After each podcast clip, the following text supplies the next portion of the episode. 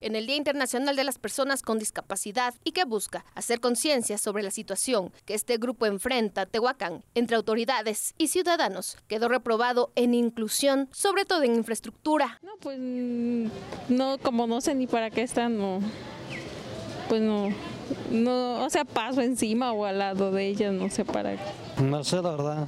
¿Para qué se imagina? ¿Como para qué le da una idea de qué sirven?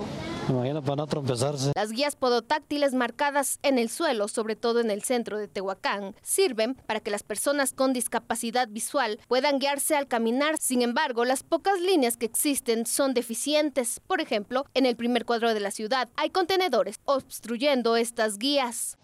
Este es un buzón que fue colocado justo en las líneas que deberían, que deben dirigir a las personas que sufren discapacidad visual. Lo curioso de este obstáculo es que está justo a un lado del Palacio Municipal se supone que no deben de estar en un adoquín que está empedrado porque se confunde con el resto de los adoquines.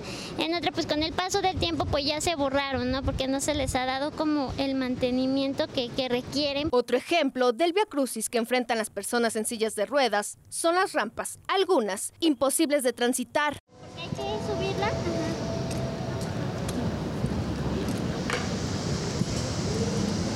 Ejemplo, tú no padeces alguna discapacidad, ¿qué crees que sufren las personas que padecen alguna discapacidad al intentar subir y que pues esté mal hecha la rampa?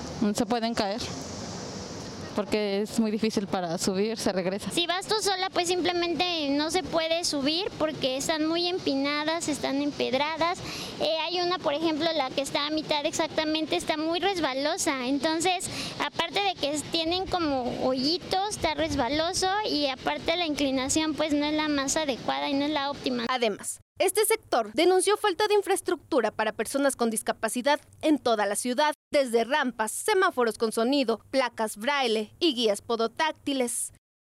Con imágenes de Ángel Esteban Cruz, para Mega Noticias, Sadie Sánchez.